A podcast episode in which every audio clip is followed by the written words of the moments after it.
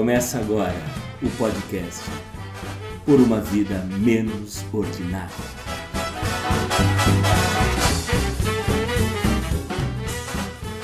Apenas dois dias após o presidente Bolsonaro dizer que, abre aspas, acabei com a Lava Jato porque não tem mais corrupção no governo, fecha aspas. O vice-líder do governo no Senado, Chico Rodrigues, do DEM de Roraima, é alvo da operação Desvide-19 no dia 14 de outubro. Não bastasse esse fato para demonstrar que a corrupção ainda existe nas esferas do governo bolsonarista, os agentes da Polícia Federal ainda tiveram o desprazer de retirar mais de 30 mil reais escondidos entre as nádegas do parlamentar. Sendo que algumas cédulas, segundo o relatório da PF, estavam sujas de fezes. Isso comprova o quão profunda é a imaginação do senador, vice-líder do governo, quando o assunto é esconder dinheiro da corrupção. Como todo bom escândalo que envolve o governo federal, nesse também encontramos familiares do Bozo envolvido. Explico. Descobriu-se que um dos assessores do Chico Cueca era exatamente Léo Índio. Se você não está ligando o nome à pessoa, Léo é aquele moreno, alto, bonito e sensual, sobrinho de Bolsonaro e que divide moradia com o Carluxo, Carlos Bolsonaro, vereador no Rio de Janeiro e filho do presidente. Enquanto tudo isso acontece, o Centrão emplaca Cássio Nunes para a vaga do Supremo Tribunal Federal, levando Silas Malafaia e a extrema-direita barra conservadora barra evangélica à loucura por não ter seu representante terrivelmente evangélico indicado pelo Jair. A política do Centrão não é velha e nunca será nova. Por lá, eles chamam mesmo é de política e só. O crescimento da avaliação de Bolsonaro nas regiões Norte e Nordeste por conta do auxílio emergencial será suficiente para romper aquele front de resistência nacional? Esse será o nosso assunto principal no episódio número 32 do, do podcast Por uma Vida Menos Ordinária. Sou Vanderlei Vieira e comigo estão Cristiano Perobon e Juliano Chagas, que, segundo me disseram, só usam cartão para compras e pagamentos. Olá, Cris, tudo bem? Fala, Vande. Fala, Ju. Bem-vindo, Cid. Prazer. E a gente tem aprendido muita coisa esses tempos, né? Inclusive um novo significado para dinheiro sujo, né? Muito bem. Juliano, tudo bem com você? Tudo bem, Vande? Bem-vindo, Cid. Olá para os nossos ouvintes. E é isso, né, cara? É, acompanhando hoje o noticiário, né, porque na Folha de São Paulo, se a denúncia aqui da Procuradoria também é, dá um montante de 20 milhões, né, que esse nobre senador é, estaria envolvido, né, no desvio aí de 20 milhões, eu fico imaginando o tamanho da bunda que ele não devia, que ele tem que ter para guardar tudo isso, né, cara? Rapaz. Bom, subindo o nível e conosco hoje para dar um panorama da eleição de uma das capitais mais importantes da, da região Nordeste, o Recife, capital de Pernambuco, e nas outras capitais também do Nordeste, né? É, nós recebemos hoje o Cid Bezerra de Menezes, que é advogado, servidor público estadual, gestor governamental, especialista em planejamento e orçamento, e presidente da FENAGESP, Federação Nacional de Carreiras de Gestão e Políticas Públicas. Cid, meu caro, prazer em recebê-lo. Como você está? Eita, é muito, muito assunto, né? Vamos embora. É bom. É, boa noite, Vanderlei. Bom dia, boa tarde para quem estiver ouvindo. Cristiano, Juliano, tudo bem? Vamos lá. É, eu gostaria de falar um pouco com essa abertura aí, que na minha época existia cheque sem fundo, né? Uhum. Dinheiro. Bom, é o seguinte, eu lembro que quando eu era pequeno, meu pai era servidor público federal e servidor chegou a ser superintendente da Sudene. E eu lembro que ele falava muito bem isso, que os políticos, que alguns políticos não gostavam da Sudene. E eu, quando era pequeno, não entendia direito o porquê. E, e hoje eu percebo bem isso. É, existia um dinheiro que saía do Congresso, um dinheiro do orçamento, que viria obrigatoriamente para o Nordeste. Dentro, chegaria na Sudene, isso é Celso Furtado, chegaria na Sudene e a partir de alguns projetos, os técnicos fariam alguns projetos, e aí esses projetos iriam receber esse dinheiro sudene, essa verba sudene. Acontece hoje em dia que não existe mais um, um dinheiro carimbado para vir para o norte ou para o nordeste. Existem esses transportes via deputados, via senadores, que em alguns casos o senador leva uma emenda para um município, leva uma emenda para um, um estado, o deputado também.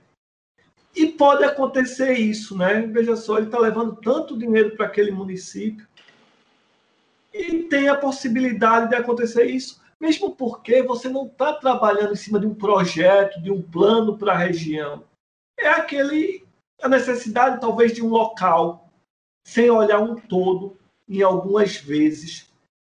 Então, acredito no planejamento, acredito nas instituições e se não se mudar é, o tipo de político, o tipo de estrutura, nós vamos continuar tendo essas coisas. Não adianta você acabar com a Lava Jato ou amanhã abrir outro nome para Lava Jato é, mas não adianta, você tem que mudar é a essência, é como é feito essa, essa destinação de verba. O Eu falo. Pois não. Não, você, você nos dá um, um panorama é, de como uma parte das, de, dos recursos que acabam indo para os municípios, para os estados, saem, né, que é através das emendas. Mas no caso dessa operação em especial, ela é ainda mais é, é, irritante no, no sentido é, cidadão, porque ali eram recursos para o combate à, à Covid-19, né? Então, quer dizer, é, é, um dinheiro ainda mais específico do que se fosse uma emenda, né? Vanderlei, veja só, você está falando exatamente o que eu ia entrar. E aí eu entro tranquilo, porque é falar da minha carreira. O que acontece? É, a gente vê constantemente nos estados, municípios, onde for, você vê Polícia Federal dentro das secretarias, você vê o Tribunal de Contas, algumas vezes da União, algumas vezes dos estados, nas prefeituras, até a Polícia Civil, em alguns casos, nas prefeituras. E isso acontece entendam, senhores, por conta de licitação mal feita.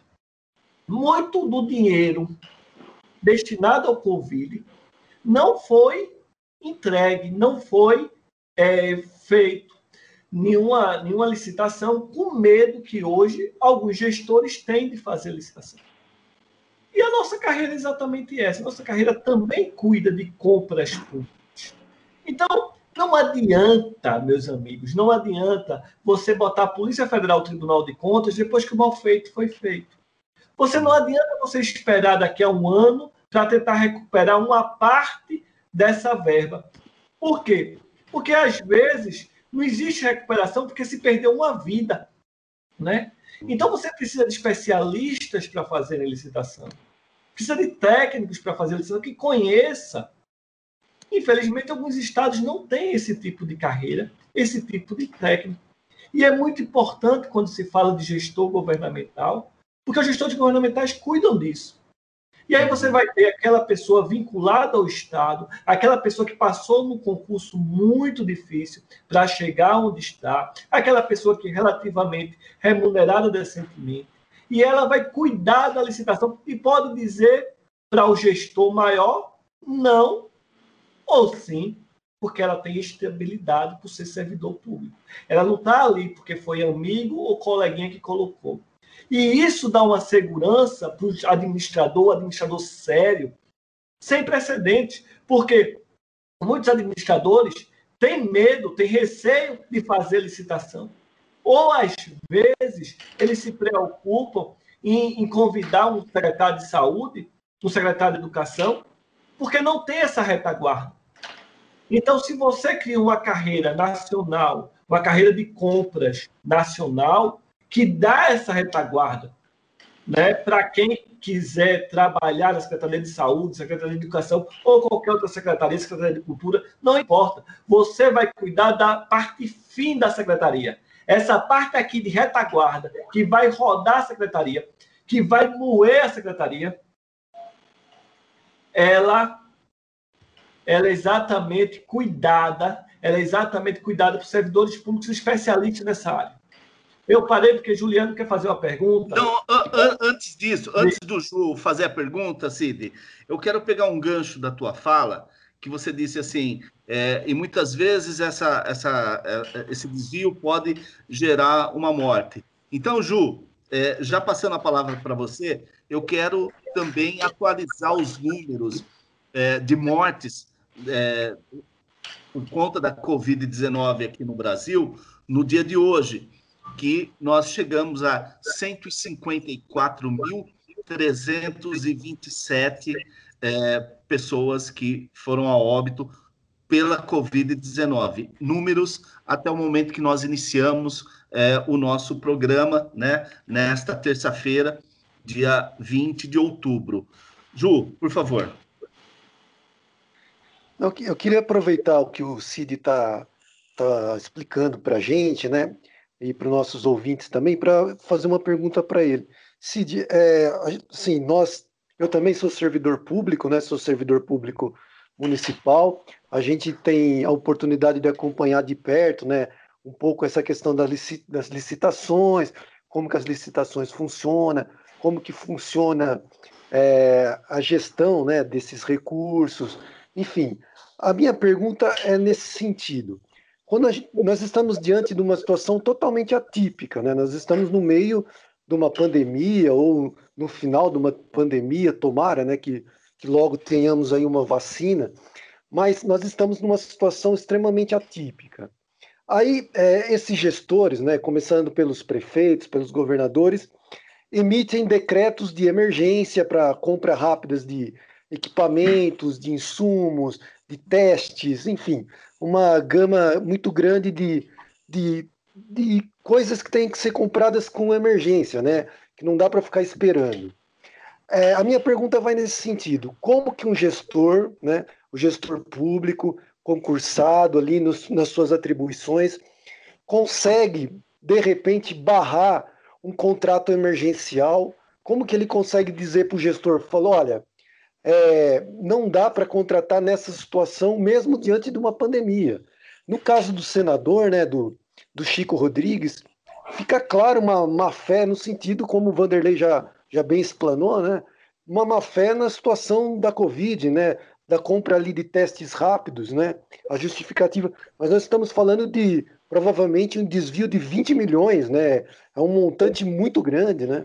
Então, como que um, que um gestor público, né, é, ele consegue, nessa hora, mesmo numa situação extrema de crise, dizer para o prefeito, para o secretário ou para o governador: olha, dessa forma não dá para comprar, dessa forma não dá para fazer contrato. Como que o gestor consegue se impor? Vamos, vamos dar uma, uma geral, que é importante. Você falou alguns pontos que, que me chamaram a atenção. É, na verdade, não todos os gestores governamentais hoje cuidam de licitação pública. É, o que nós fazemos, entre outras coisas, além de cuidar do orçamento, em alguns, em alguns estados, em algumas federações, em alguns municípios. É também, veja só, a gente traduz, chega um prefeito, um governador, um presidente da República, um plano de governo. Nós, gestores, é que vamos transformar o plano de governo, digamos assim, traduzir para a máquina pública e transformar em entregas, entregas da gestão. Certo? Passa-se grande parte também por compras. Certo? E alguns estados que você tem é, gestores que são especialistas em compras, você pode chegar e dizer: o decreto emergencial vai ser feito dessa maneira. Entendeu? É, seríamos nós, especialistas, que iríamos editar, iríamos realizar o decreto especial para o gestor maior, governador, prefeito, exatamente é, possibilitando ele de fazer as compras dessa maneira. Essa, essa espécie de consultoria, essa espécie de apoio técnico é típico da gente. A gente está junto exatamente onde existimos, junto do gestor maior, exatamente para orientá-lo como funciona a máquina pública, como diminuir a possibilidade de erros que possa ser cometido. Porque muita coisa, como você falou, é desvio de má fé. Tudo bem. Mas acontece erros, erros. Eu vou dar um exemplo que aconteceu numa cidade interior, que foi o seguinte: é, tinha verba para merenda na escola, mas não tinha papel higiênico na escola.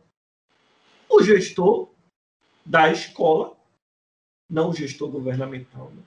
mas o gestor da escola, o diretor da escola, ele compra papel higiênico com dinheiro da merenda. Pode? Não pode. O Tribunal de Contas caiu em cima ele teve que devolver o dinheiro. Né? Enfim, é, existem regras. Por mais que você tenha boas intenções, por mais que você queira, que você pense que chegou e vai fazer porque você é o bom, mas as regras, as leis, as especialidades, né? cabe a gente, gestor governamental, servidor público, especialistas em políticas públicas, é, explicar ao prefeito, ao governador, enfim, como deve ser feito. E tem mais uma coisa: chegaremos a um ponto de dizer não, não assinamos. Isso a gente não assina. Somos servidores públicos, somos estáveis, nosso compromisso é com o Estado e não com essa gestão. Estamos juntos com essa gestão, mas o nosso compromisso maior é com o Estado, com essa ou com aquela gestão.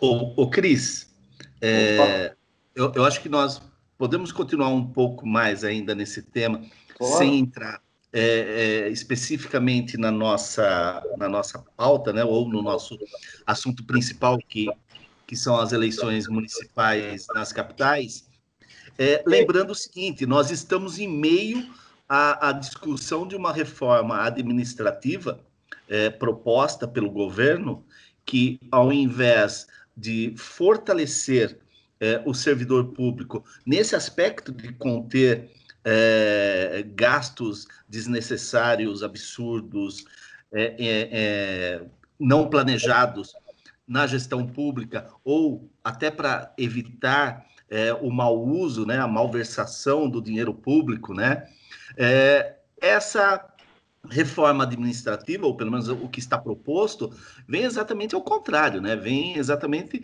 é, é, tirar do, do, servidor público, né? Dos servidores públicos de todas as esferas, um, uma série de, de condições que existem hoje para o bom desenvolvimento do serviço público, não é?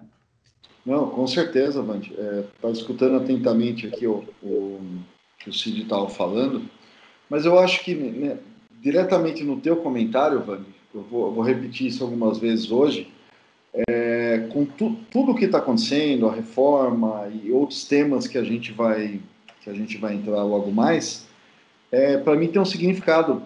É, é a vitória do Centrão, e hoje nós somos a República do Baixo Clero. Uhum. Então a gente vai ver essa, essa rapinação do dinheiro público, né? em, em, em várias frentes, é, o, e tirando ainda a credibilidade da população no, no, serviço público, né, que já, já vem cambaleando aí, né, com, tem dificuldade de recursos. É, temos excelentes gestores, isso que o Cid falou, gestores, regras, Ministério Público, Polícia Federal, mas é, é, parece que nada disso é suficiente. Né? Então, é, o Bolsonaro tem razão, né? a, a Lava Jato acabou, é, e, na, e na mesma semana, né, com essa, esse escândalo surreal do dinheiro na bunda do senador aí, que é, é, é, sem comentário, né? Para mim é símbolo dessa república do baixo clero que eu vou insistir nesse termo. Né? E, e, isso vai se refletir é, nos nossos serviços públicos. É, é, é doloroso, viu? Uhum, uhum. Esse engraçado isso. Primeiro, pedir desculpas, né, Vanderlei? Fui chamado aqui exatamente para dar uma geral aí no Nordeste nas eleições.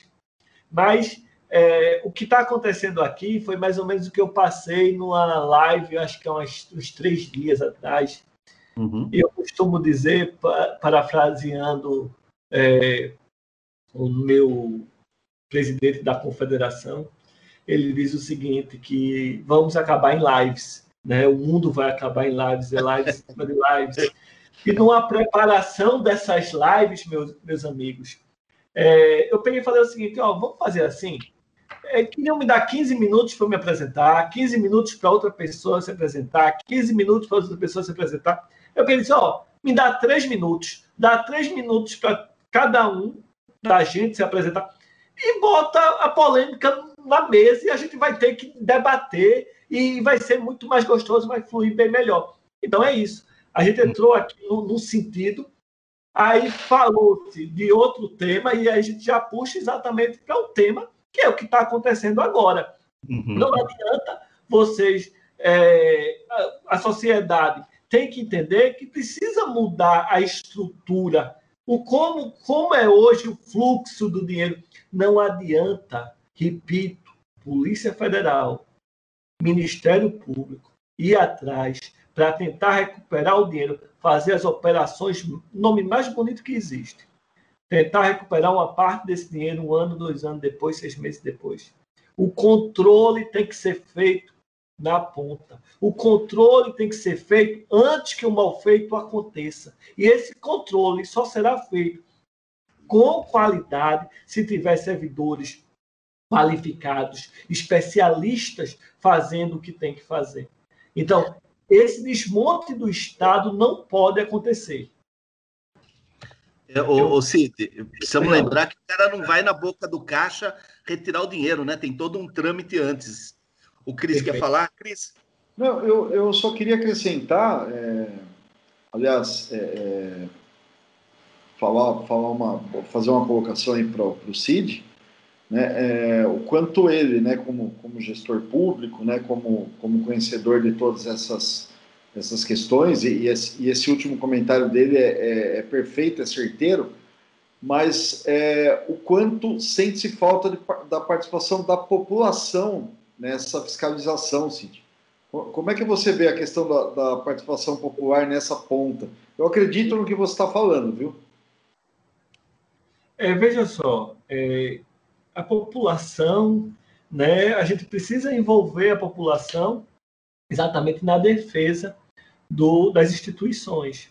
Precisamos colocar na cabeça da população, e falou-se aí de reforma administrativa, que a estabilidade do servidor público não é do, do, servidor público, meus amigos. A estabilidade é do Estado. É uma garantia que o Estado tem que o governante não vai influenciar numa decisão técnica.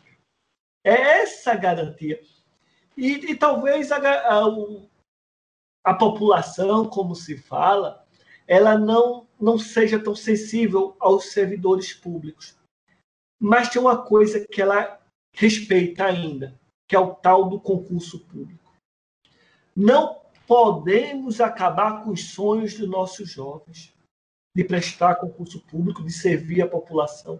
Não podemos, de maneira alguma, tirar do Estado brasileiro o direito de selecionar os melhores, os mais capacitados, os mais qualificados para construir esse país. Não nesse exato momento.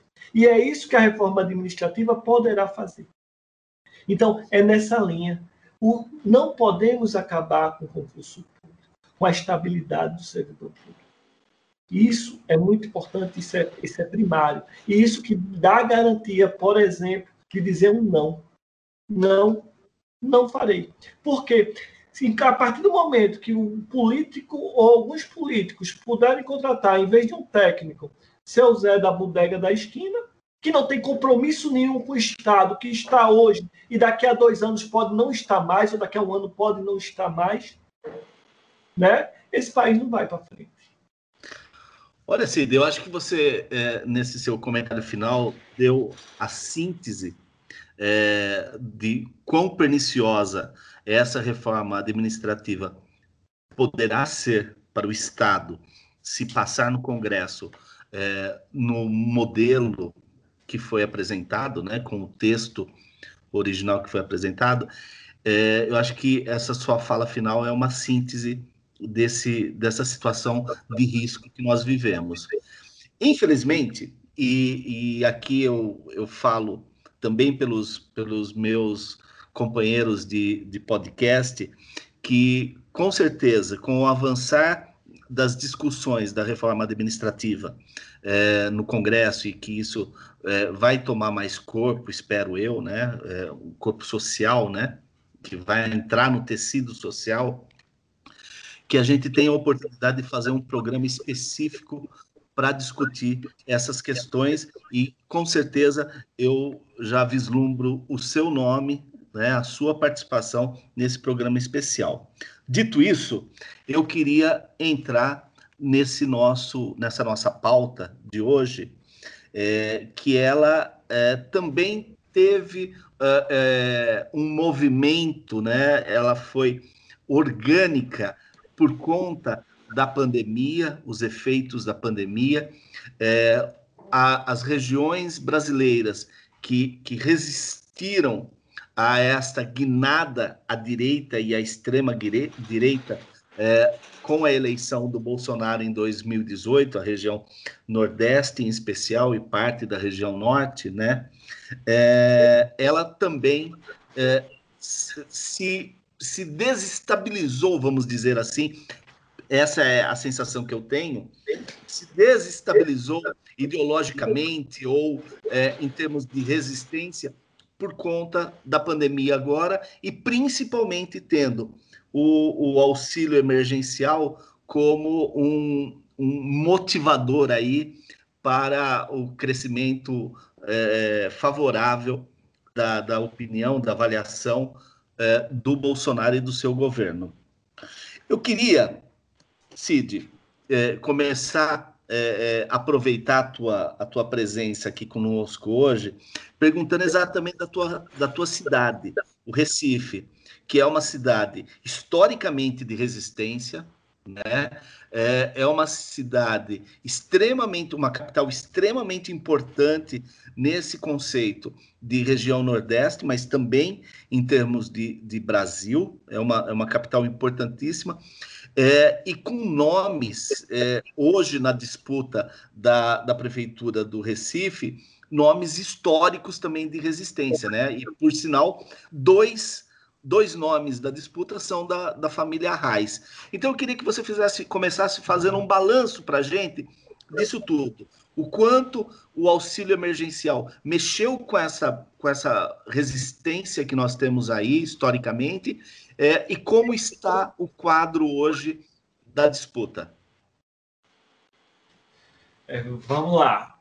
Eu, eu acho que, eu acho, não, eu penso que, meus amigos, falar da disputa de Pernambuco, que é, que é assim, o que é hoje tem toda uma história por trás, tantas ramificações, que, sinceramente, talvez o assunto mais fácil seria falar da reforma administrativa. Levaria menos tempo, talvez, por sinal. Porque nós temos aqui é, João Campos, primo de Marília Reis, disputando a prefeitura do Recife. Marília Arraes pelo PT e João Campos pelo PSB, partido do partido de Arraes, né? partido de Eduardo Campos. Enfim, João Campos, filho de Eduardo Campos. Né? E aí você tem essa disputa. E como chegou nisso, das famílias racharem, né? todas no campo da esquerda, né? mas cada um com seu rumo.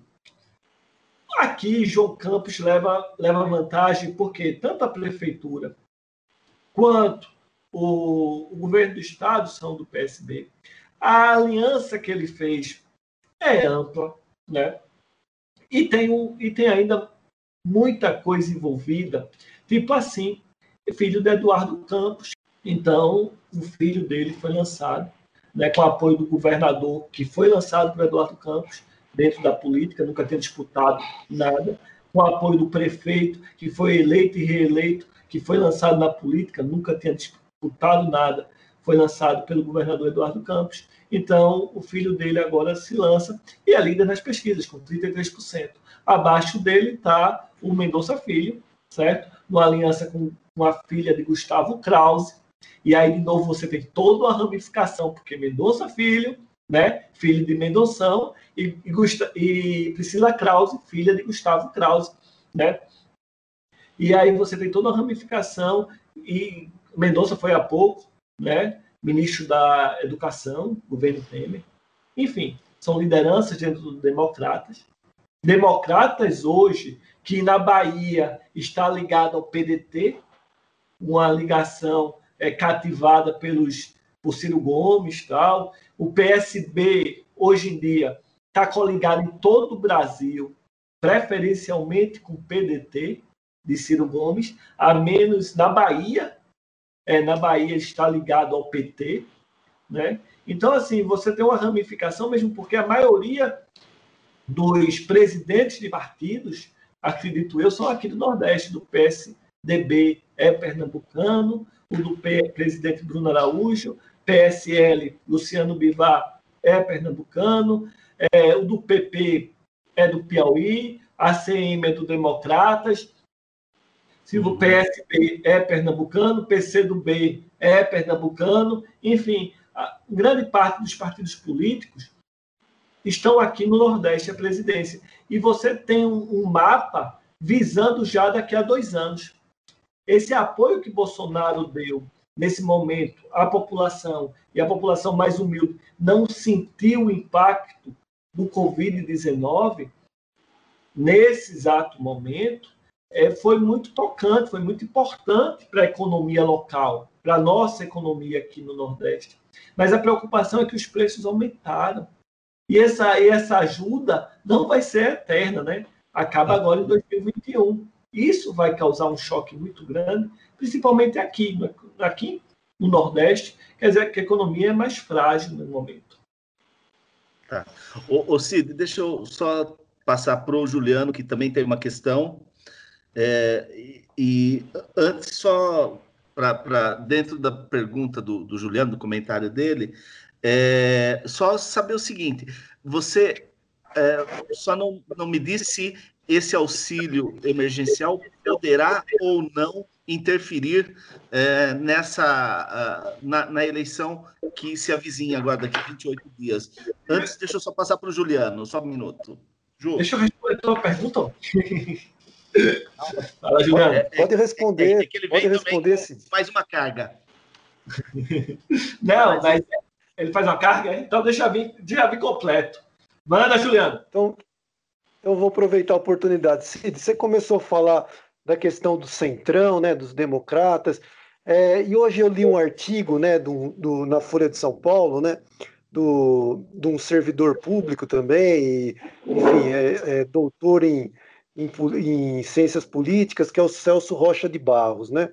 E ele fez uma análise muito interessante, né? Até compartilhei com, com o Vanderlei e com o Cris também esse artigo, do crescimento desses partidos do Centrão desde as últimas eleições, né? Das últimas é, eleições, por exemplo, você pega os democratas, cresceram mais de 50%, né? É, assim, os, é, é, candidatos que disputaram as eleições, nos, as últimas eleições, e que acabaram migrando para esses partidos do centrão, né?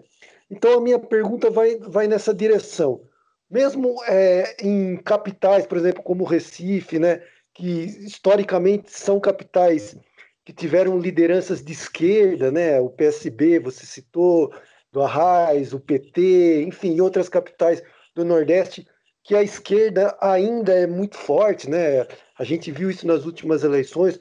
Bolsonaro ganhou no Brasil inteiro, só, só no Nordeste que houve ainda uma resistência muito forte ao nome dele, né? Você acha que mesmo esses partidos de esquerda, eles estão fadados a uma coligação com o Centrão?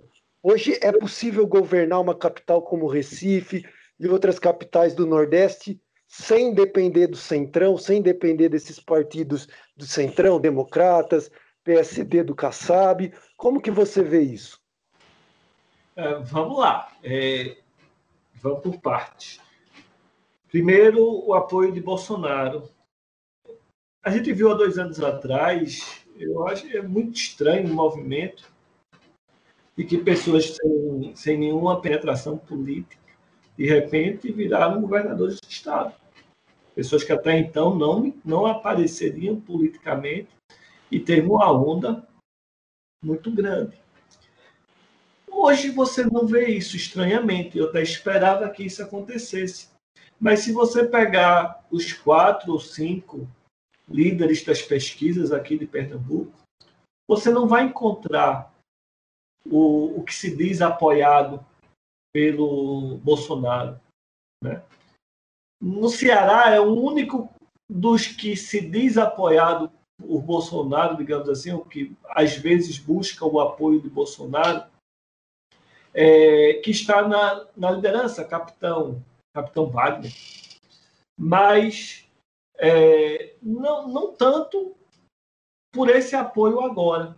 Tanto é que Capitão Wagner não, não coloca isso no Ceará, ele não ele é líder nas pesquisas, ele não coloca tão ostensivamente esse apoio a Bolsonaro, porque ele já sabe que quem vota em Bolsonaro já vota nele.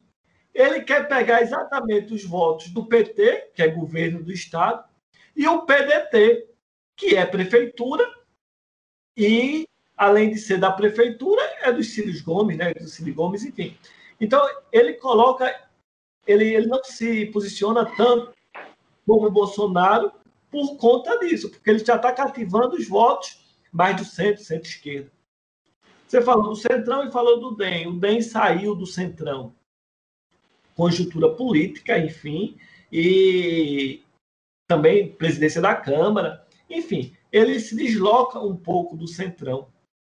Mas o que acontece é o seguinte, na minha opinião. O DEM, ele cresceu, mas o DEM foi enfraquecido muito pelo PSD. Kassab cria o PSD, que você falou também, aí de São Paulo, e aí cria muito em cima do DEM, né? Tanto é que houve brigas nos estados, São Paulo houve uma briga muito séria de Alckmin a FIF por conta disso, na época. Um era governador, outro era vice.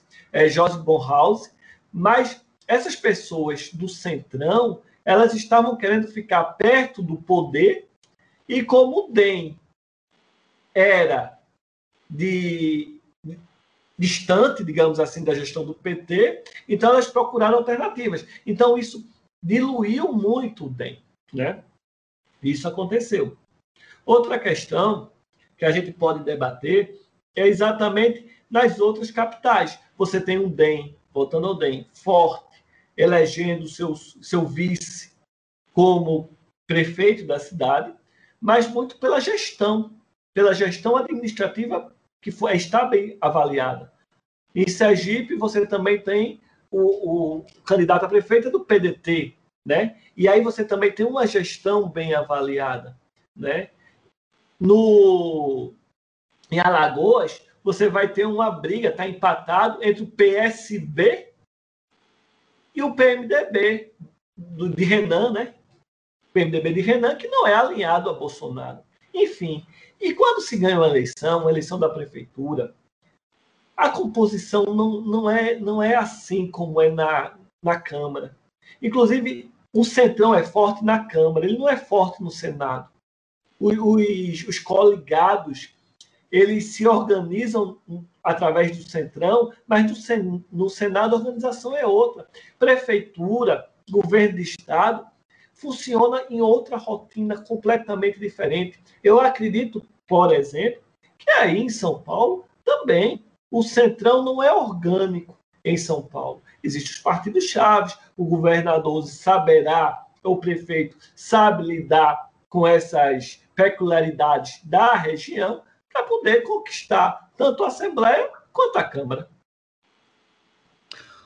É, é interessante é, é, essa, essa análise sua, porque é verdade, você não tem a figura do centrão nos estados, muito menos nos municípios, mas você tem a figura forte de partidos é, do centrão, e aqui no caso de São Paulo, é, talvez o PL seja a maior expressão, junto com o PSD do Kassab.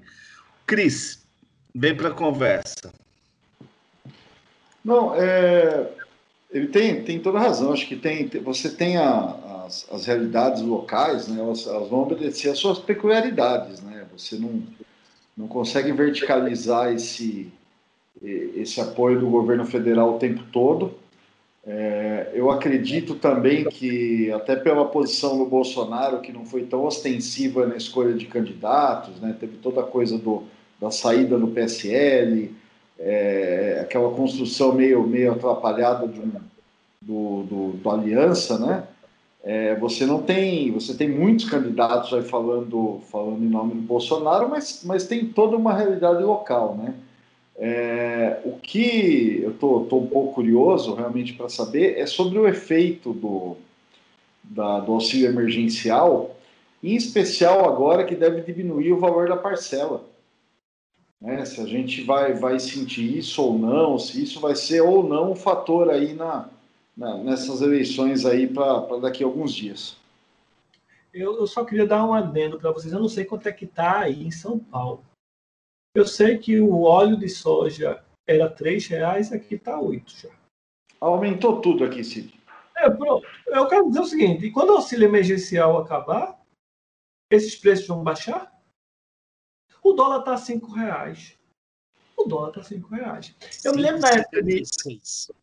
Eu me lembro, eu me lembro na época de. Ah, tá. Isso, essa, esse negócio é interessante porque quando Lula ia ser presidente da República, falava que o dólar ia para cinco reais. Né? Não, que o dólar ia para cinco. Bom, o Lula fez o mandato dele, acabou o mandato dele e o dólar, se eu não me engano, não passou de três. Mas hoje está 5,60.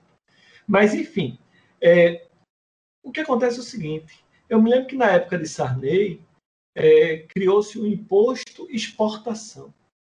O Brasil produz, o Brasil morre de fome, como é que é isso? Então tem imposto de exportação. Aí foi uma discussão muito grande, como é que você taxa com as exportações, não pode taxar as exportações. E depois desse período, tirou-se isso. Né? Então não se tem esse controle, que o imposto de exportação é exatamente para fazer esse controle do mercado interno. A gente não tem esse controle. Resultado. Resultado, se soja for mais, melhor, mais importante você vender ao preço de mercado lá fora, você vende. Independente se aqui está a pessoa passando fome, não está passando fome. E assim é com tudo. Infelizmente. Não tem uma reserva de mercado. E aí o que acontece, meus amigos? Você vai ter esse fim de, do, de, desse auxílio emergencial, que já está minguando, e, as, e, a população vai começar a sentir isso no bolso, vai começar a ver que o salário mínimo que elas ganhavam, quando ganhava, não está comprando mais nada, o poder aquisitivo caiu. E aí sim, começa né, a ver o desgosto. Porque eu vou dizer uma coisa: muitas pessoas não votaram em Bolsonaro para presidente. Elas não queriam o PT na presidência. Né? Então teve muito esse voto de ah, eu não quero ele, então o que tem é Bolsonaro. Então muitas pessoas votaram em Bolsonaro. Só para você ter uma ideia, aqui em Pernambuco, é o, o da pesquisa que tem o apoio de Bolsonaro, digamos assim, tem 1% da, dos votos. Hoje, em pleno auge, digamos assim, do é, auxílio emergencial. Tem 1% das pesquisas. Eu realmente não sei se isso vai influenciar muito nas eleições municipais. E é assim, campanha para a prefeitura é muito vereador. É o vereador que está ali no dia a dia. Se você tem um arco de aliança com vários vereadores, você sai na frente. Então, eu acredito nisso. O Cid, você falou do Ceará. Tem uma notícia bastante é, interessante na Veja, no, no site da Veja, que diz assim: olha, na disputa pela prefeitura de Fortaleza, o pedetista José Sarto fala na TV de sua relação com o atual prefeito Roberto Cláudio e surfa na popularidade do petista Camilo Santana, que é do PT, né? Governador do Ceará. Mas até a última sexta-feira, nada de Ciro Gomes, o padrinho mais famoso é, e que é pedetista também, né? Que é o, a expressão máxima aí do PDT. É, então, tem essas questões, como você bem, bem nos colocou agora, que muitas vezes a gente tende a olhar é, por um prisma nacional para eleições muito particularizadas é, nos municípios e que, às vezes, essa questão do, do, do, presidente ou do grande partido ou das grandes alianças, elas acabam não interferindo tanto, né? Talvez é, o, o Cris possa, talvez ele tenha os números mais atualizados de São Paulo, que deixa claro isso, né? O próprio é, Celso Russomano, que tenta é, surfar aí na onda do, do, do, Bolsonaro, não vai muito bem, né, Cris? É, o, pelo menos o último Ibope que eu vi, é, o, o Russomano tinha recuado um pouco, estava com 25% das intenções, né? O Bruno 22 e, se eu não me engano, o Boulos 10. É, mas eu acho que aqui também, sabe, é, se repete essa questão desse, desse né, do, do, do, arco de alianças, né? É, e além disso, né, você tem, você tem né, no caso do Bruno, né, você tem PMDB, PSDB e DEM, né, uma, uma, uma coligação muito forte. É, não dá para desprezar, a gente fala muito dessa influência do, do padrinho, né, de quem está apoiando, mas não dá para desprezar uma máquina, né, quem está na prefeitura, né? principalmente quem ficou exposto como o Bruno aí é, esse tempo todo com, com relação dando né? É, e olhando também, voltando, voltando para saúde dele, né, Cris? Oi? E, e, a própria condição de saúde dele não, também não. o expôs, né? É, a situação é, é, do Bruno, né, que eu quero comentar que é o seguinte que eu fazer, ela, ela, ela traz uma narrativa, né? Então você pega um, um um prefeito, né, que até então era desconhecido, que todo mundo falava que não, não teve voto, né, e é verdade, era o vice, é, que não tinha uma marca. De repente, é, em pouco tempo, ele tem um, um drama pessoal seríssimo, né, a gente não pode relativizar isso de forma alguma, seríssimo. Enfrenta isso é, é, é com bastante coragem, não deixa a prefeitura, e aí vem a pandemia. Então, é, o Bruno tem uma história para contar, né? As narrativas durante uma eleição, né? Principalmente uma eleição, uma cidade cosmopolita grande, que a, a TV ainda tem influência, né? Os meios de comunicação, é, isso isso vai fazendo diferença, né? É, e a pesquisa também, é, pessoal, mostra que nem os, os, dois grandes eleitores aí, vamos dizer, nem, nem Bolsonaro nem Lula pelo menos é, é, no que se fez aí, nos, no que se viu, aliás, nos levantamentos, vão fazer grande diferença. Uhum. É, então, assim, é, é, eu, eu hoje, eu, bom, vou fazer uma aposta aqui, porque também, se perder, não perco nada, né? Uhum. É, eu, eu acho que a gente vai ter aí Bruno e Celso Russomano no segundo turno. Tá. E, e, na minha opinião, se for Bruno e Celso Russomano, Bruno Covas, né? não, não é de nada, ele é Covas. Bruno Covas franco favorito, né? Franco favorito. Não, é, sem dúvida. Eu, eu, eu, eu só queria completar, Band, é, uma coisa que eu te falei, falei no sábado, né, que a gente bateu um papo. Eu acho que o Bruno, né, é, que era um azarão, que era alguém dado aí como não, como quem não, não, não conseguiria concorrer à reeleição, por todos os motivos que eu falei no início da minha fala, mas acho que é o candidato melhor posicionado. Eu vou pegar uma carona nesse comentário do Cid, que ele fica, é, se ele é candidato no segundo turno contra o Russomano, é, é o voto anti-Bolsonaro que obrigatoriamente vai para o Bruno. É, se ele fica no segundo turno contra o Boulos, eu acho que o voto antipetista, né, que embora o Boulos não seja do PT, vamos, vamos, vamos é, é, é, a gente sabe como, como, as coisas estão sendo colocadas com relação à esquerda, né?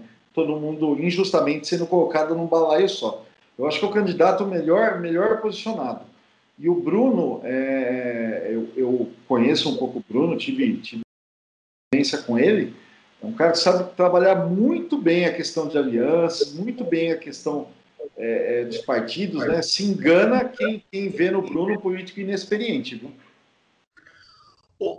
Então, eu queria, o, o Cid, é, eu queria aproveitar que nós entramos na, nessa questão de São Paulo, da, da, da capital paulista, né? É, para que a gente possa também entender um fenômeno que está acontecendo aqui, que é uh, o PT fez uma escolha desastrada, né, com o Gilmar Tato, né? Mas era algo que a gente já havia cantado essa bola no, bem no início do ano, porque a família Tato ela comanda o, o, o PT em São Paulo. É, mas, de qualquer forma, é, a esquerda encontra uma, um, um, um player ali, um, um outro nome, é, e que vem de um recall recente, porque foi candidato a presidente, que é o Bolos, né? E com uma candidatura sem estrutura. Eu queria ouvir do, do Ju, que eu sei que o, o Juliano tem uma, uh, uh, um olhar assim mais atento, principalmente para as questões uh, quando, quando diz respeito ao Bolos, desde a época do, do MTST, né? Que, que você acompanhava as campanhas que o, que o Boulos é, coordenava ou liderava ali, né, Ju? Então é interessante que São Paulo, só, só para retomar ali que vocês disseram, da possibilidade de Bruno Covas e, e Celso Russomano, é, é importante lembrar também que uma das piores avaliações do Bolsonaro é, em capitais está em São Paulo, né? E estadual também, né? Está em São Paulo. É, e por, por outro lado, esta possibilidade, e aí tem que se ver o quanto que a candidatura do, do, do Celso Russomano vai, vai perder musculatura e vai é, começar a, a gelar, a, a, derreter ali. É, mas você tem o Boulos, né, Juliano? Traz uma, uma, acho que uma linguagem nova, né? Acho que uma, um, uma possibilidade da juventude é, entrar nessa campanha, né? Sim, com certeza. E a gente também não pode desprezar é, o fato do Boulos ter sido candidato à presidência da República, né? Uhum. Isso teve uma super exposição dele, querendo ou não, né? Para o público que não conhecia ele, o público paulista principalmente, que não conhecia ele, ligado ao MTST, né? Desde da juventude, enfim. Ele construiu a, a, trajetória dele em cima desse movimento social, né? um movimento, no meu entendimento, legítimo, né? É, de, de, de, moradia, enfim. É, e, mas eu acho que você tocou num ponto importante, Vani. Eu acho que quando o PT lança é, o Gilmar Tato como candidato, naturalmente é, o Boulos conseguiu se projetar, né? Porque justamente o candidato do PT é um candidato fraco, né? É um candidato que não tem essa visibilidade que, que teria, por exemplo, um Fernando Haddad, se fosse candidato, né? Então, eu acho que ele acabou ocupando esse espaço da esquerda em São Paulo, que é um espaço que hoje é carente, né? Aliás, para mim já está carente há bastante tempo em São Paulo, né? Diferentemente, por exemplo, do Recife, né? com o PSB, enfim, que, que mesmo com o PT no Nordeste, ainda é um partido extremamente forte, mas em São Paulo o PT também nunca foi um partido né, extremamente forte. Teve a oportunidade, sim, né, de eleger a Luiz Erondina, elegeu a Marta Suplicy, depois o próprio Fernando Haddad, mas não, nunca foi um partido né, é, do tamanho, por exemplo, do PSDB em São Paulo, nunca foi, né, de ter governado sucessivas gestões. Né. Então, eu acho que o Bolo, nesse panorama todo, ele vem justamente ocupar o espaço da esquerda e eu vejo ele com bons olhos, sim. Eu, eu gosto do, da forma como o Boulos se posiciona, eu gosto. É, é aquele candidato necessário, né? Uhum. Talvez não seja nem o melhor candidato. É, eu, eu também sou. Eu tenho algumas críticas em relação à postura do Boulos. Talvez não seja nem o melhor candidato, mas é o candidato necessário. É o candidato que hoje a esquerda não teria outro candidato em São Paulo. Eu, pelo menos, não vejo a esquerda tendo outro candidato em São Paulo que não seja o Boulos. Então, esse crescimento, né, como o Cris pontuou no Ibope, de 10%, né, é, um, é, é, importante. E eu acho que mesmo ele não indo para o segundo turno, né, mesmo que dê Russumano e dê Covas, né, com o Bruno Covas, eu acho que o, que o Boulos sai fortalecido dessa disputa para prefeito de São Paulo também. O, o Ju, eu concordo com você com relação ao Boulos, acho um candidato muito interessante, talvez o candidato mais interessante da, da dessa eleição. É, o melhor dos mundos né, para a democracia seria ter o Bruno e o, na minha opinião, né, o Bruno e o Boulos no segundo turno, para a gente afastar de, de uma vez, já no primeiro turno, uma, uma ameaça bolsonarista na prefeitura, que além de bolsonarista, o Celso Russomano é, é, é, mostra assim, uma incompetência a cada eleição. Então seria um desastre, né? São Paulo é uma cidade muito importante para milhões de brasileiros, né? Agora, tem uma coisa que me chama a atenção com relação à candidatura do Boulos, olhando as pesquisas, e provavelmente é um problema que a esquerda está enfrentando, né? Além dessa divisão, é, dessa candidatura, para mim, desnecessária, a não ser do ponto de vista partidário, né? O PT ter um candidato, e a cada aparição do Lula no programa eleitoral ou pedindo voto em rede social, vai enfraquecer um pouquinho a candidatura do Bolo, sim. Mas é você olhando os extratos na, na, nas pesquisas e assim a baixíssima adesão da periferia e da população de baixa renda à candidatura do Boulos. E um, e um, campo da esquerda que sempre teve na dimensão do trabalho, na dimensão das lutas, sua maior expressão, tem que se explicar como ele não tem representatividade nesse, nesse extrato. É, é, é, é insustentável que, uma, que, essa candidatura seja mais uma candidatura da Vila Madalena. Então não adianta ter, é, é, me desculpem, mas não adianta ter apoio de Caetano Veloso, sabe, ter muita representatividade nesse campo, ter cores, mas é, a gente, esse campo precisa voltar a falar com o povo, precisa voltar a falar com a dimensão do trabalho, precisa voltar a falar com as com, com, com das questões de segurança, com, com o público evangélico que está nos bairros, enfim, com o pessoal que pega busão, com o pessoal do corre. Né? E se você olhar as pesquisas, é um ponto, é, é um calcanhar de Aquiles enorme, né? É, é, é, aí que eu, que eu é, é no meu pouco conhecimento, vejo é, que tem um problema muito sério para crescer. Concordo, concordo plenamente, Cris é, o Cid, eu não sei se você se lembra, aqui em São Paulo foi muito forte isso na eleição passada, né, na eleição do Haddad. É, no, no, último comício da campanha, é, foi convidar um dos convidados no palanque, né, um dos últimos a falar também, foi o Mano Brown, do Racionais MCs. Não sei se você lembra disso, mas o Mano Brown fala faz exatamente essa fala que o Cristiano acabou de, de, de, de nos deixar aqui, né? Que é, o PT perdeu esse contato com a base, perdeu o contato com o bairro, com as comunidades mais pobres. É, ele perdeu isso e perder isso estava refletido na, na campanha, no resultado, principalmente o Haddad, que vinha de uma, de uma eleição para prefeito, onde ele perdeu em todas as sessões da cidade de São Paulo, né? Então, eu não sei como que você vê essa realidade da esquerda e do PT aqui em São Paulo é, com os olhos aí do Recife. Deixa eu, deixa eu botar meus olhos aqui, né? É... Luiz Erudina. E uma das mulheres que eu mais admiro, uma das pessoas que eu mais admiro, né? Luiz Erudina. Uma, uma militância impressionante, apoiou Itamar Franco, né? enfim, sempre esteve na frente das lutas. Luiz Erudina foi eleito em São Paulo contra Paulo Maluf. Mas ela foi eleita contra corrupção. A bandeira era corrupção. Ela, ela não, não, surge do nada só porque ela tinha um apoio popular, porque era de um partido pequeno. Ou... Não, ela chegou no segundo turno né, contra Paulo Maluf, que era, né, como o próprio Luiz Inácio Lula da Silva falou no,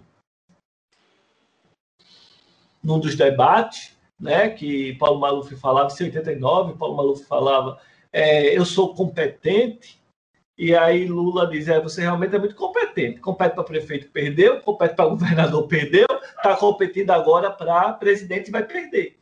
Então, assim, compete, compete, compete. E Paulo Maluf tem uma história em São Paulo, Paulo Maluf tinha dinheiro na campanha dele, tinha os apoios perdeu. E voltaram em Luiz Erudina e elegeram essa mulher de garra. Isso é fantástico, espetacular. Mas foi contra a bandeira de corrupção. E agora eu não vejo, infelizmente, bolos é, ter o apoio da classe média. Eu não, não sinto a classe média comprando essa briga. Classe média está tá satisfeita com Covas? Tá. Pronto. Ele está fazendo uma boa gestão na prefeitura, não sei o quê. Pronto. Existe desvio, existe roubo. Então, eu imagino que vamos ficar no normal. Ninguém vai querer uma mudança, uma mudança de rumo, ou algo assim. A, a comunidade, a grande maioria da população, não está desejando isso para a prefeitura de, de São Paulo. Eu, eu, não vejo isso, né? Essa revolução. Eu, eu, eu vejo muito continuismo. Eu vejo muito que eh, não vamos arriscar, né? Vamos manter, vamos seguir o jogo, sai do jogo, né? Eu, eu penso assim.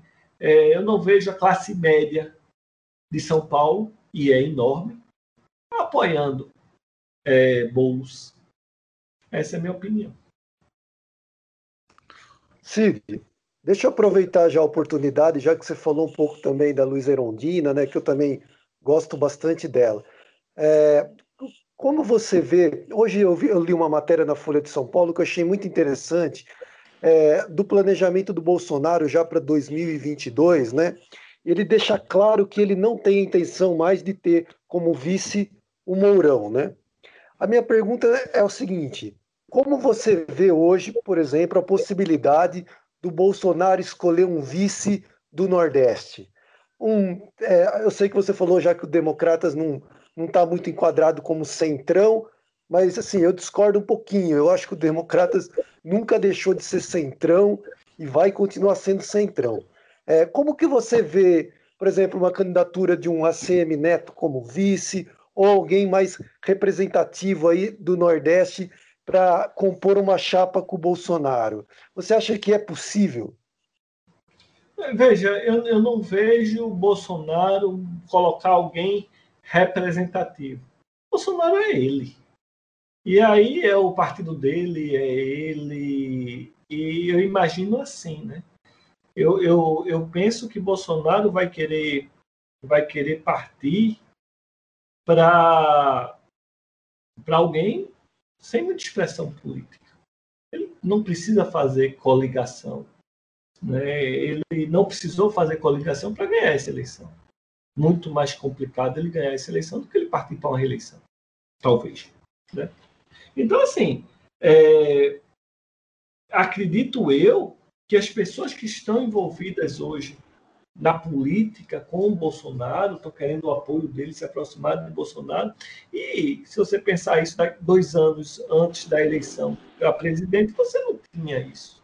Né? Então a construção parte daí.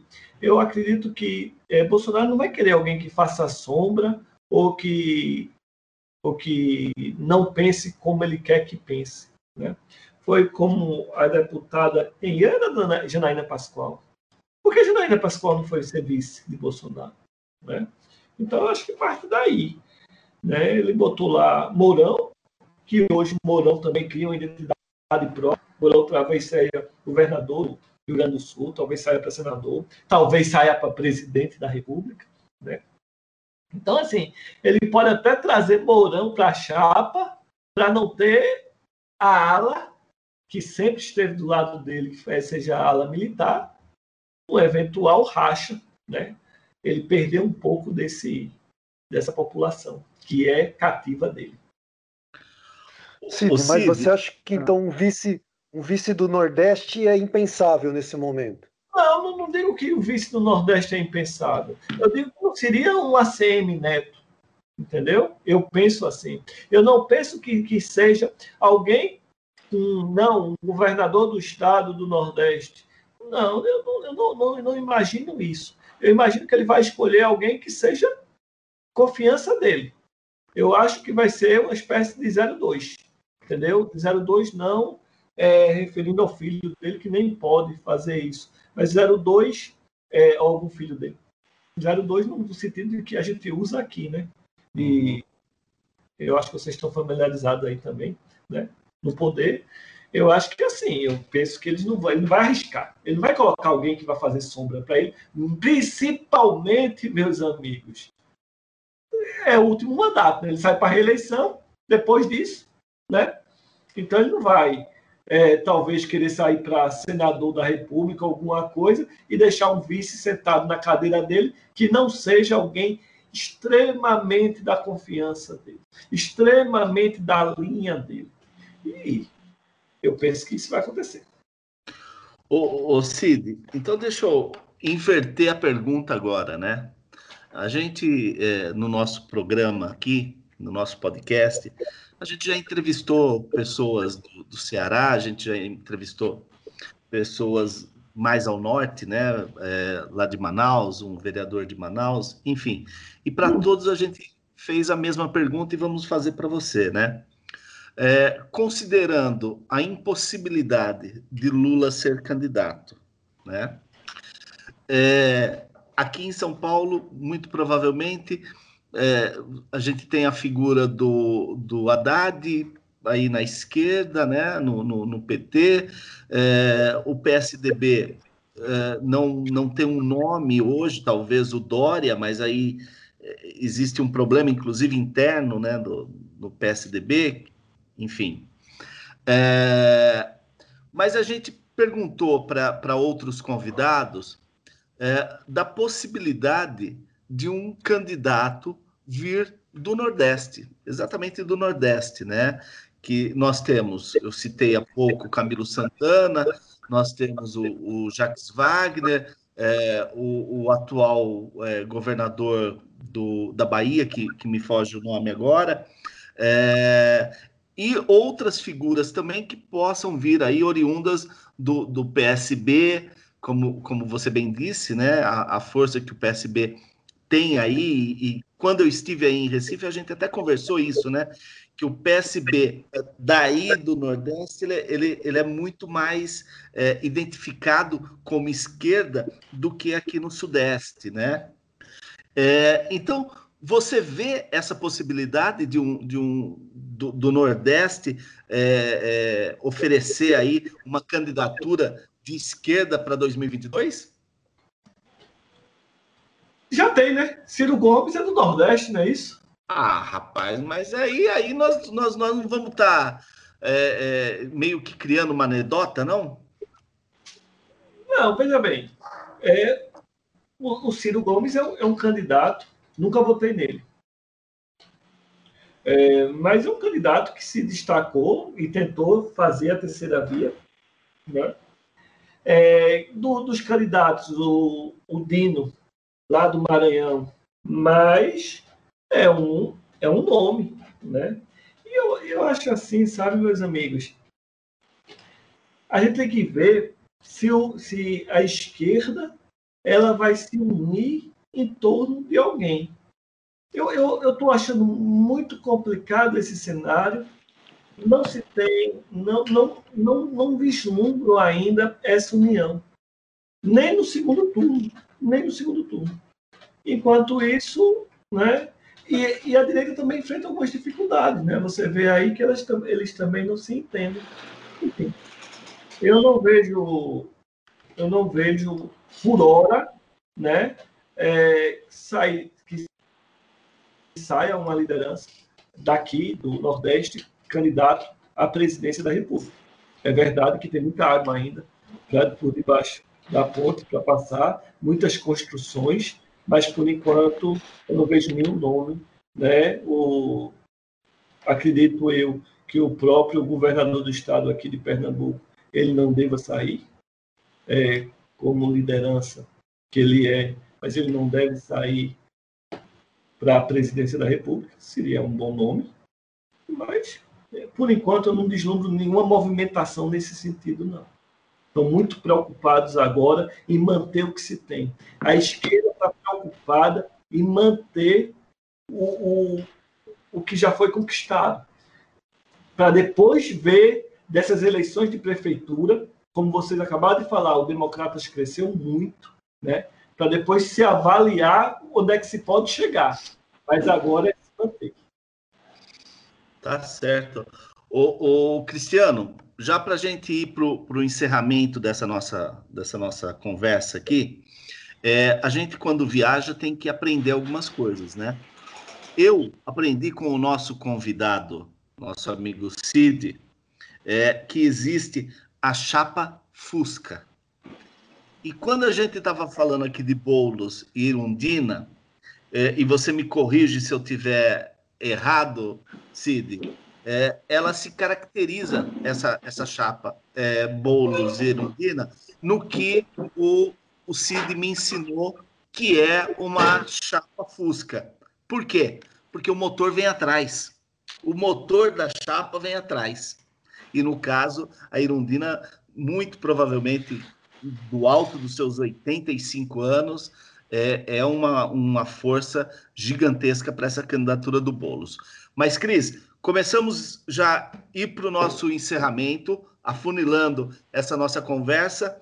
É, passo para você, em seguida para o Juliano, volta para o Cid, caso nós tenhamos ainda algumas questões para discutir sobre o tema eleições e auxílio emergencial. Bom, é, dois últimos pontos a respeito disso, né, sobre a sua chapa Fusca. É, esse motor que é Erundina, né, que foi, foi uma, uma ótima prefeita, é um quadro maravilhoso da política, mas que o PT fez, fez toda a questão de queimar lá quando ela é, aceita o convite no governo Itamar, né? E, ela vem nessa esteira da, da, tentativa de trazer a periferia, né? De trazer uma lembrança é, é, para essa chapa do Boulos, né, como, como, boa prefeita que foi, mas que nos, nos, nas campanhas petistas que vieram em seguida não fizeram muita questão de lembrar. Então é muito difícil você você puxar esse recall, né, gerações sucederam, né. Com relação ao Bolsonaro, seu vice, né, Primeiro tem uma questão, né? É, a direita, eu, eu acho que não está rachada. Eu acho que a direita não tem o que fazer. A direita vai enfiar a viola no saco e vai seguir a extrema direita. E o Bolsonaro vai pôr quem ele quiser de vice. Vai ser Damares, se for conveniente ter alguém da ala é, mais ideológica, né, que eu acho que hoje é a ministra mais importante do governo dele. É, vai ser alguém do Centrão, no perfil aí do juiz Cássio, né, se for importante contemplar o Centrão. E por aí vai. Né? Ele, ele, nesse momento, nesse momento é o dono da bola, né? A gente é, tem que esperar. Espero que o campo democrático aí é, perceba que um segundo mandato do governo Bolsonaro é para acabar com restinho de instituições que talvez sobrem até lá. A gente já tem os antiministérios, né? Imagina esse homem sem pensar em eleição, o que ele vai fazer?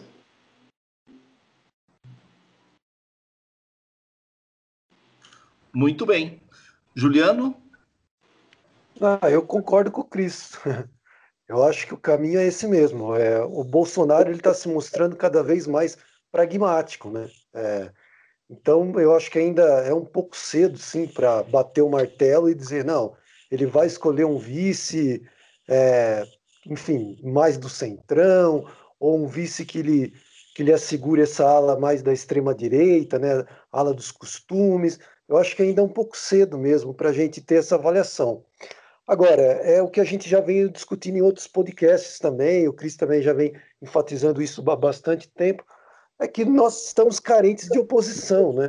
A gente está falando ainda de Ciro Gomes, a gente está falando de Lula, a gente está falando de Haddad, mas cadê a oposição, né? Infelizmente, está passando o tempo, né? Daqui a pouco vai chegar 2022 e nenhum nome da oposição conseguiu ser construída e conseguiu ser consolidada, né? Infelizmente. Meu amigo Cid, suas considerações finais com relação a esses temas todos? Primeiro agradecer, né? Agradecer ao meu amigo que ama muito minha terra, que tive a honra de dar umas voltas com ele aqui no Pernambuco. Né? ao Juliano, ao Cristiano, agradecer a todos os ouvintes né, que participaram direto ou indiretamente desse podcast. E, assim, a chapa é, Fusquinha, como a gente costuma dizer, eu acho que não é Luiz Erodini e Boulos, não. É, seria um negócio assim muito mais como foi, acredito, na Argentina, né? Que teve a Christian, Cristiane, né, como, como vice, como, como vice, né? E ela ali realmente empurrou o candidato dela à presidência da Argentina.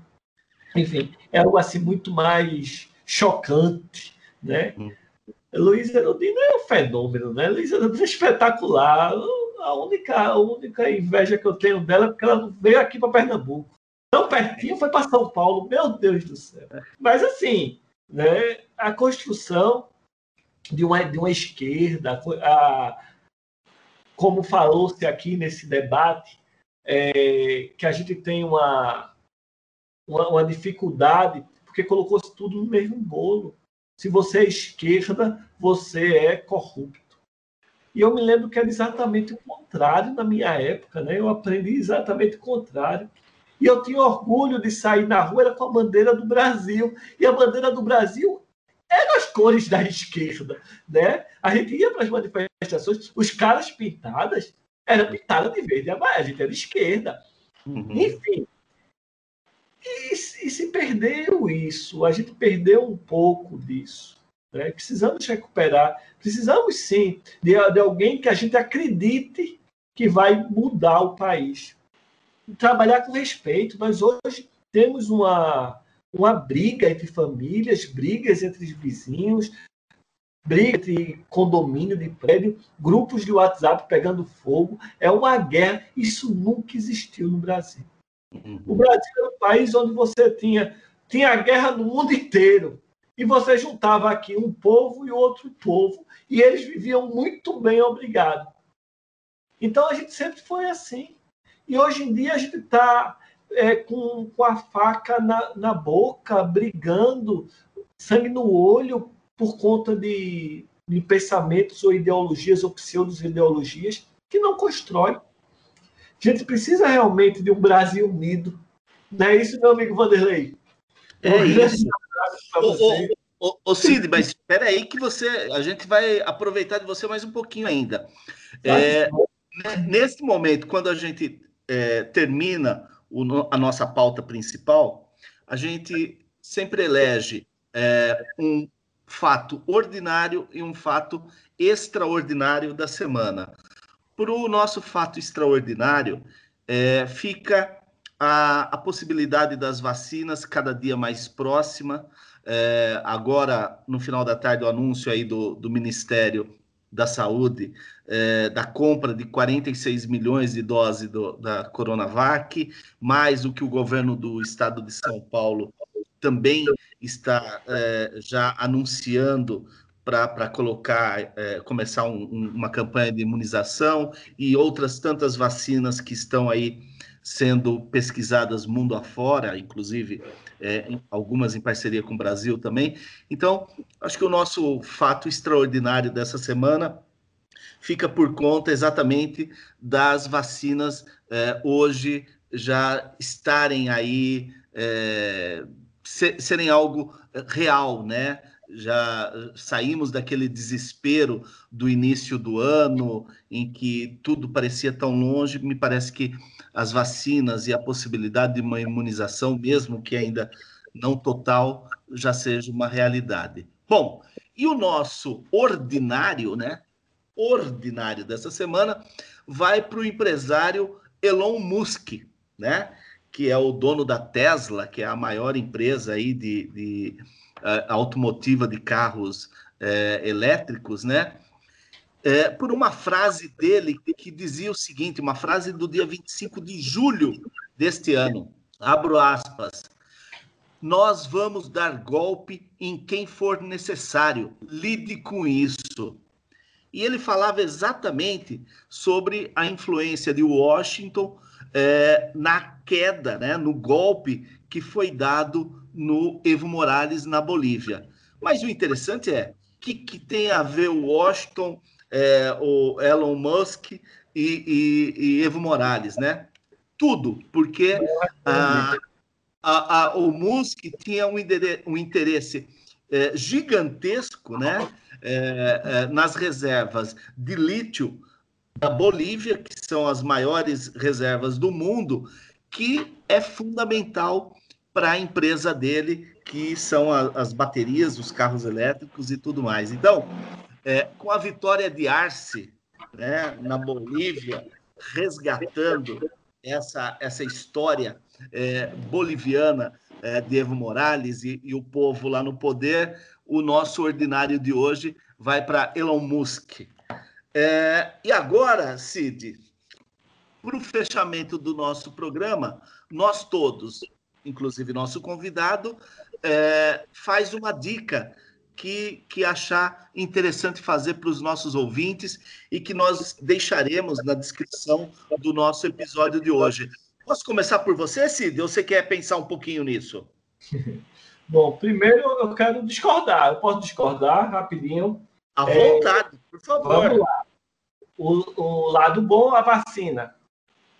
Eu tenho acompanhado as notícias na Europa, tá estourando coronavírus na Europa. É verdade. Inclusive bloqueios fortes no Reino Unido. Eu não sei, eu sei que existe é, muita, muito coronavírus dentro da Europa, e se a vacina é de Oxford, né, ela deveria estar funcionando lá, tá, tranquilo, todo mundo vacinado, e isso seria já pauta para outra, outra história. Coisa do passado. Então, assim, infelizmente, eu não acredito muito nessa vacina atualmente, não. É, e o fato importante, que eu diria, era exatamente a Bolívia, né? A Bolívia, ela surpreende, né? As eleições aconteceram, né? É, podiam ter acontecido, né? O resultado é, foi reconhecido, ainda não acabou nem a apuração, digamos assim, mas o resultado já foi reconhecido, o que demonstra um, né, um caminho, um caminho pela democracia, um caminho bom, né, respeitou-se. As declarações de Evo Morales foi que iria partir para a União Nacional, não é isso? Então, assim, sem revanchismo, sem nada. Não sei se vai ser posto em prática. Enfim, o grande fato é exatamente a Bolívia. Eu, eu acredito nisso. Essa, essa democracia, essa volta da democracia, né? A entrega do poder ao povo, certo? Mas, é... mas o, o Cid, eu não, eu não considerei a eleição do Arce como algo negativo. O negativo não, foi a, a, a, fala prepotente Eu, eu, eu, entendi, eu entendi, mas como eu inverti o negócio, eu coloquei essa vacina que está chegando aqui, que eu não acredito que ela vai resolver o problema, como negativo. Então eu puxei a Bolívia, a vitória da Bolívia, como algo positivo, entendeu? Então, assim, claro, não que você claro. tenha colocado, eu entendi perfeitamente sua colocação, meu amigo. E concordo com ela. Né? Eu acredito que não é assim. Você tem que respeitar a população. Existe um interesse estratégico da indústria automobilística em cima do lítio boliviano, mas respeite a população da Bolívia, respeite os povos, a independência e soberania dos povos. Na minha opinião, isso é, isso é clássico. Cris, qual a sua dica para hoje? Cara, é... por favor, se quiser também fazer o comentário do nosso ordinário extraordinário, fique à vontade. Não, não, tô, tô satisfeito, satisfeito, estou de acordo. É, eu queria. São, são duas dicas. Uma, o podcast lá do B do Rio. Né, eu quero criar esse hábito de toda gravação nossa, né, todo episódio, a gente indicar um podcast. A gente precisa fortalecer essa rede, né? Então, lá do B já é um podcast gigante, né? Que fala de política com viés é, totalmente de esquerda. É, excelentes análises e excelentes convidados, né? tanto no, no, no, programa semanal, que eles têm ali num formato jornalístico, ali de um apanhado da semana, quanto no formato entrevista, né? então tem sempre gente, gente de peso ali.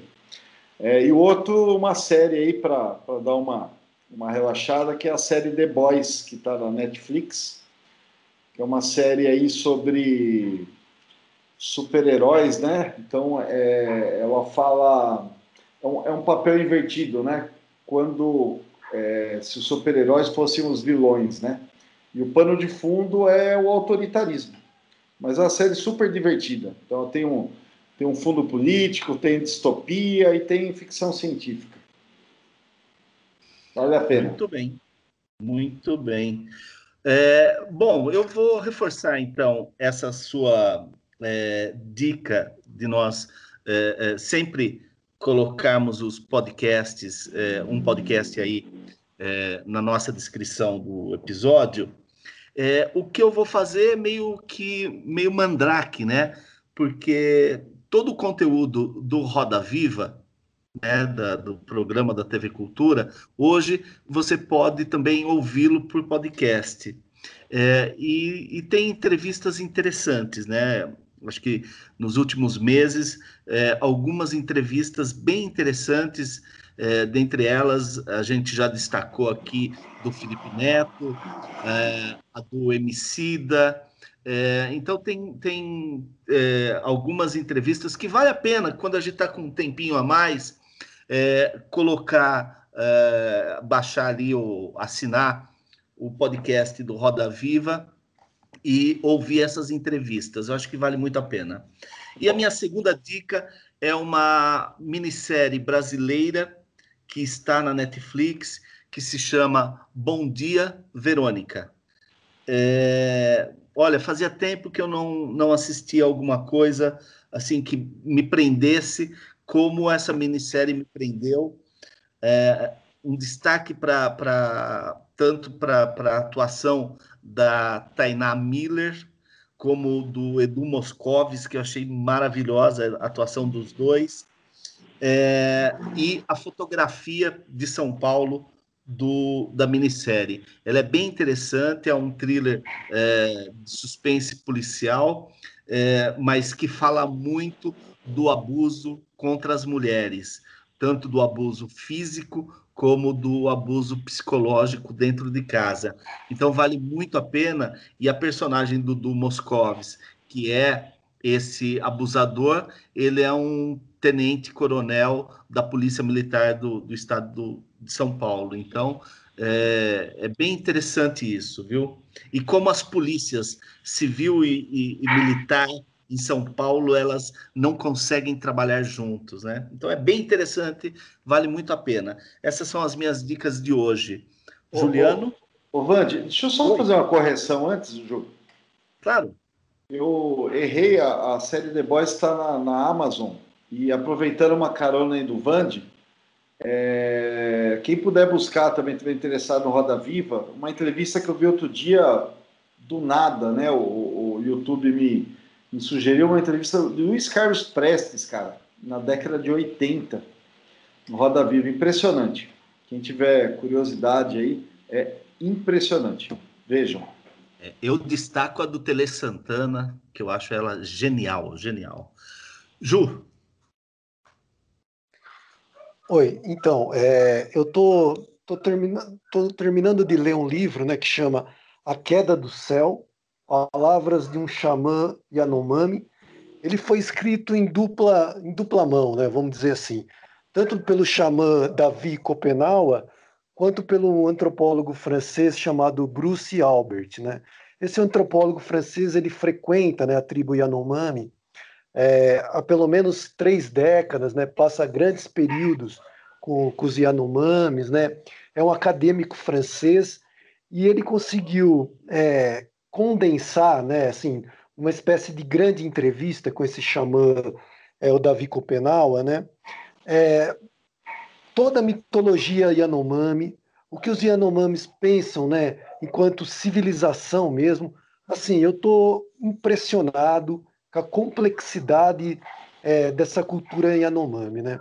Aí, infelizmente, a gente vive numa tradição brasileira, né, de ignorar os povos que nos originaram, né? A gente às vezes conhece mais da história da Revolução Francesa, mais da história americana do que da nossa própria história, né? Então, assim, eu estou completamente fascinado com essa, com essa cultura Yanomami, com essa é, mitologia. É uma mitologia riquíssima, riquíssima de compreensão da preservação ambiental, do papel do índio mesmo, mas do papel do ser humano mesmo, né? É, dessa relação com o homem branco. Enfim, é, é uma lição de, de generosidade para a gente, para a gente compreender o outro da, man da melhor maneira possível, né? Então, estou achando o livro excelente. Fica aí a minha dica de leitura. A Queda do Céu, Palavras de um Xamã Yanomami, publicada pela Companhia das Letras. Muito bem. Então, é, senhores, é, sem nada na cueca, nós encerramos esse programa. Agradeço muitíssimo. Acho que foi um programa bem legal e programa bom a gente não vê a hora passar, né? Estamos a uma hora e quarenta já, praticamente, é, com o nosso programa. É, agradeço muito meu amigo Juliano, meu amigo Cristiano, que falou que a gente conversou no sábado, é mentira, a gente encheu a cara no sábado, que fazia tempo que a gente não fazia isso. Meu amigo Cid, é, obrigado pela tua participação, riquíssima a tua participação para o nosso programa. É, estarei no, no Bom Pernambuco novamente aí no dia 16 de novembro. Dessa vez vou fazer uma estadia maior, fico até o dia 1 de dezembro para conhecer lá a região do, do Pajeú. Vou querer conhecer os cantadores, os irmãos batistas, né? O Tacílio, o Dimas e o Lorival na verdade, conhecer a história deles, porque os três já, infelizmente, já morreram. Mas vou ficar um tempo lá no sertão, lá no Pajeú. Cid, muito obrigado, meu irmão. É, e com certeza nós faremos um, um novo programa para tratar dessa é, nefasta reforma administrativa proposta pelo Bozo. Grande abraço, Cid. Um, um, belo, um belo programa, um programa riquíssimo. É, e agora, é, me despeço de vocês todos, né? Cris, Ju? Bom, valeu, gente. Obrigado, Cid. Prazer conhecer. Valeu, Ju. Valeu, Vande. Até, até a próxima oportunidade aí. Né? Ah, e lembrando, né?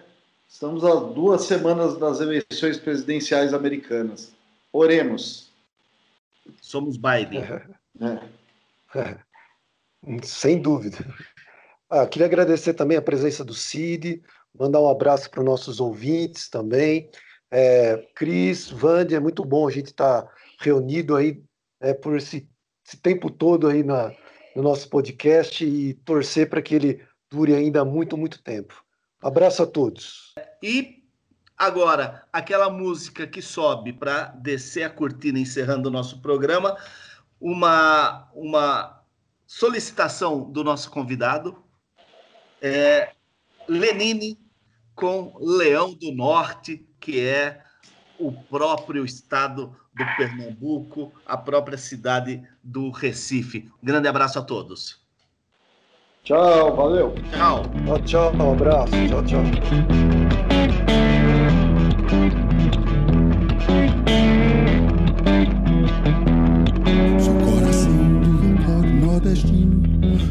Mateus Sebastião do Boi Bumbá. Sou um boneco de mestre vitalino. Dançando uma ciranda em Itamaracá. Eu sou um verso de Carlos Pena Filho. No frevo de Capiba, ao som da orquestra Morial. Sou Capibaribe, no livro de João Cabral.